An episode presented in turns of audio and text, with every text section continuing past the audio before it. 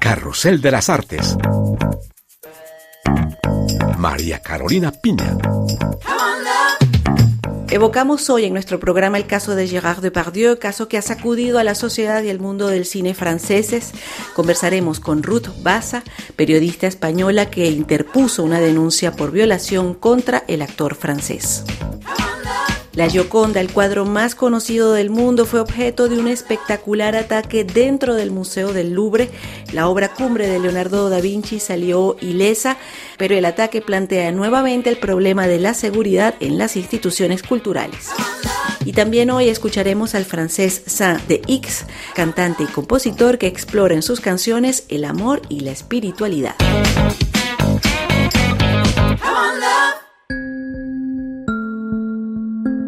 Comenzamos este programa con el sonado caso de Gérard Depardieu, la estrella del séptimo arte mundialmente conocido, ha sido acusado de agresión sexual y violación por varias mujeres y fue objeto recientemente de un amplio reportaje en la televisión francesa donde se le ve claramente hacer comentarios sexistas y tener actitudes misóginas y vulgares contra mujeres y niñas. De ser inculpado, la justicia definirá si efectivamente Gérard Depardieu es un depredador sexual o no. Muchas de las denuncias ya prescribieron, pero constituyen numerosos testimonios contra el actor. La periodista y escritora española Ruth Baza es una de esas mujeres que aseguran haber sido agredidas por Depardieu. Fue en 1995, pero su mente enjauló esa agresión durante años, hasta que en abril del año pasado su memoria recordó todo el incidente, cuando un diario francés destapó las denuncias de 13 mujeres contra Depardieu. Eso le hizo recordar su propia agresión sucedida durante una entrevista con el actor en el despacho de la productora Film en París. Ruth Baza tenía entonces 23 años y Depardieu 46. Ruth Baza nos contó su caso, el olvido de este incidente traumático, cómo lo recordó a través de sus diarios personales y la decisión de denunciar a Depardieu casi 30 años después de los hechos. Para mí la lectura de aquel artículo simboliza un antes y un después en mi vida, porque hasta el 13 de abril de 2023 yo he sido absolutamente inconsciente de la agresión que sufría a manos de Gerard Depardieu cuando acudía a entrevistarle efectivamente en el año 95 a París. Como he hecho con todos los entrevistados a lo largo de mi carrera, lo que yo quería era bueno, pues hacer un perfil profundo de la persona. Era un persona, una persona muy interesante para entrevistar, para profundizar, para hacer un perfil que hablara de él, mm, de su trabajo, de su vida, bueno, que me contara cosas, ¿no? Como ya te digo, como he hecho con, las decenas, cientos de, personalidades que he tenido el gusto de, conocer a lo largo de mi vida, ¿no? Ruth Baza contó su historia a dos medios españoles que hicieron las investigaciones de rigor, pero que decidieron no publicar el relato. La periodista decidió entonces poner la denuncia ante las autoridades españolas en diciembre pasado. Estos ocho meses han significado, pues eso, un antes y un después. Aquella mañana del 13 de abril leo en un periódico internacional la noticia publicada por Maritushi en Mediapart eh, del abuso, los presuntos abusos de Gerard Depardieu durante varios años a 13 mujeres en el ámbito del cine. Y no te puedo describir exactamente cómo, pero esa noticia a mí me, me me hace sentir mal, ¿no? Me, hace empezar a recordar cómo fue toda la experiencia con Depardieu en el despacho de Juan Films, eh, no solo eh, toda, toda la entrevista que, que por sí, sola, sin, sin el acto final, es decir, la agresión, fue muy complicada, fue muy intensa, fue muy controvertida y fue de las más difíciles y más interesantes también que he hecho a lo largo de mi carrera sino que realmente a mi mente empiezan a acudir imágenes que yo, a visualizar momentos posteriores a la entrevista que yo no recordaba, ¿no? Muy, muy, muy, verdaderamente muy, muy repugnantes, ¿no? Ese mismo día por la noche decido acudir a los diarios que escribo que llevo escribiendo diarios desde hace más de 30 años, son más de 15.000 páginas, que yo, fíjate, eh, nunca, nunca leo. Para mí los diarios son como un disco duro externo de mi memoria. He vertido durante toda mi vida mis pensamientos, mis experiencias, lo que me ha sucedido y tal y cual, pero nunca vuelvo atrás. Lo escrito, escrito está. Es decir, yo nunca había vuelto a ese tomo del año 95 ¿Qué ocurre? Me encuentro con que el 17 de octubre de 1995, es decir, cinco días después de la agresión que ocurrió el 12 de octubre de 1995, me encuentro con mi yo de 23 años, escribiendo también de madrugada, nueve páginas en las que detallo todo lo que ocurrió con Gerard Depardieu en aquel despacho, cómo sucedió aquella entrevista y cómo finalmente acaba, ¿no? Claro, en ese momento esos pensamientos, esas imágenes que es muy difícil de explicar, pero son como pequeños destellos, imágenes sueltas, son como diapositivas, ¿no? Que van saltando en la memoria, pues empiezan a cobrar sentido y ya se revela todo como una película continua desde el principio hasta el final. Y entonces es cuando verdaderamente me doy cuenta no solo de lo que está escrito, que me parece asqueroso y terrible, sino que todas esas imágenes que yo ya empiezo a bueno, se empiezan a colocar como en un puzzle y me doy cuenta que lo que ocurrió aquel día fue fue una absoluta invasión sin mi consentimiento y se me invade en lo más, para mí, mi campo de batalla, que es mi cuerpo. Sin mi consentimiento, sin que yo me pudiera defender, quedándome paralizada, no pudiendo hacer nada, y no sabiendo cómo interpretar aquello en aquel momento, no pudiendo hacer nada. El caso de Bardieu ha causado gran conmoción en Francia y polarizado el mundo del cine.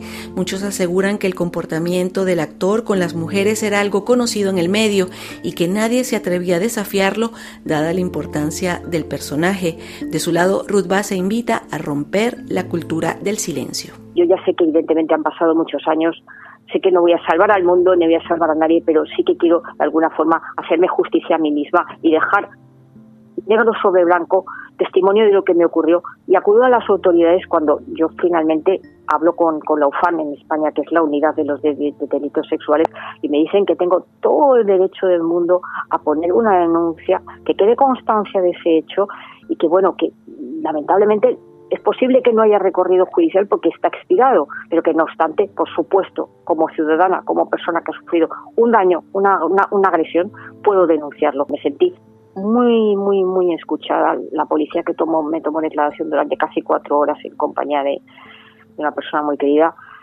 fue todo lo que necesitaba en ese momento, ¿no? Alguien que realmente me estaba escuchando, que me estaba apoyando y eso sí que me dio un golpe al decirme que lo que realmente me había ocurrido no era solo, que ya es mucho una agresión sexual, sino que era, era una violación. ¿Te cuesta decirlo todavía hoy? Mucho, mucho porque este señor lo que me hizo legalmente está tipificado, ¿no? Me cuesta mucho, me cuesta mucho porque eso todavía, todavía repito, estoy en la etapa de la aceptación del hecho. Entonces, volviendo a la denuncia, yo he denunciado en, en diciembre. Yo ya me he aliviado, lo he contado y ahora les toca a otros hacer su trabajo si es posible. Sé que es muy difícil romper el silencio ante situaciones de estas características, ¿no? cuando el dolor, la vergüenza, el asco, el miedo eh, se apoderan de ti y te convierten en más presa. Pero lo primero que te diría a la gente que sufre es que hable, es que hable, es que hable. No debemos callar ante situaciones que son dolorosas y que pueden ayudar a los demás a eso, a romper el silencio y, poner, poner nombres y apellidos a las cosas que nos hacen daño o a las personas que nos hacen daño. Repito, es muy difícil. Lleva tiempo, pero se puede hacer. Era la periodista, escritora, poetisa y fotógrafa española Ruth Baza, a quien agradecemos por habernos confiado su testimonio.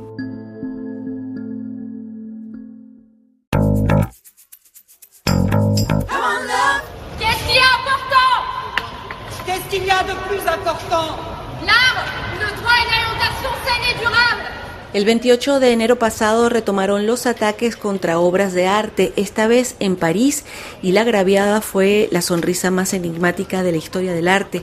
La Mona Lisa de Leonardo da Vinci, obra maestra del Renacimiento, recibió chorros de sopa de calabaza que le lanzaron dos militantes de la organización Respuesta Alimentaria. La Gioconda no sufrió ningún daño gracias al vidrio blindado que la protege en el corazón del Museo del Louvre, pero las imágenes dieron la vuelta al mundo.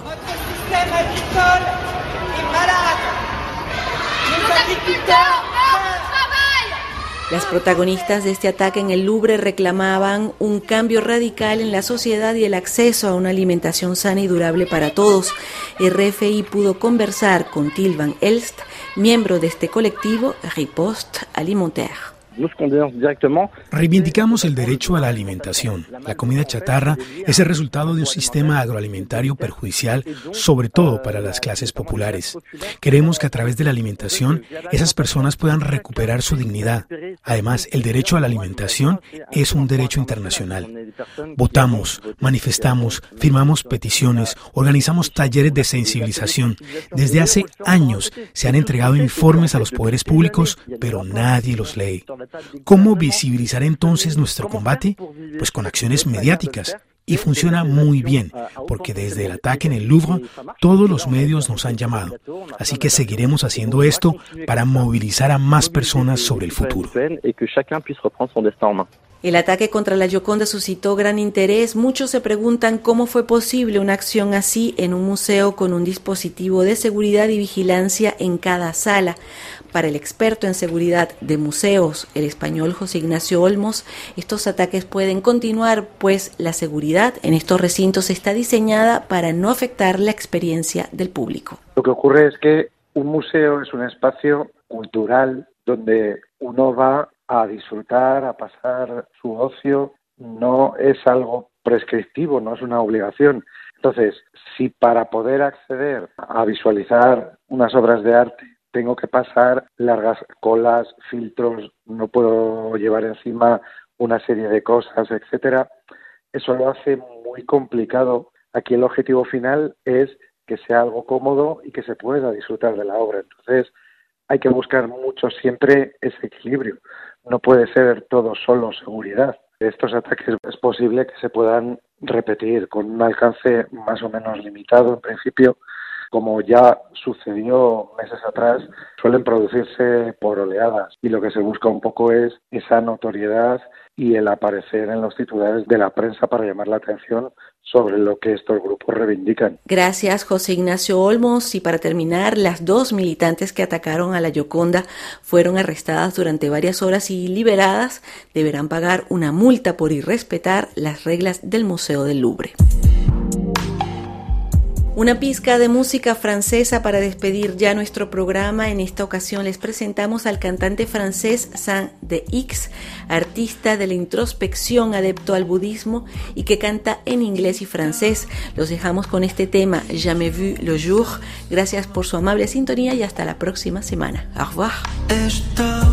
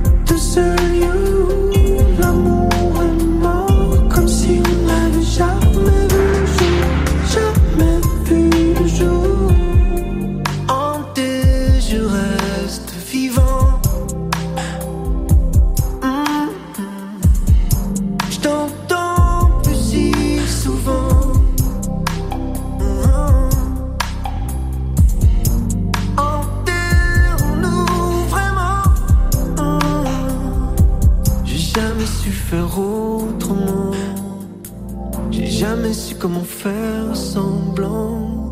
Je te vois partout semblant.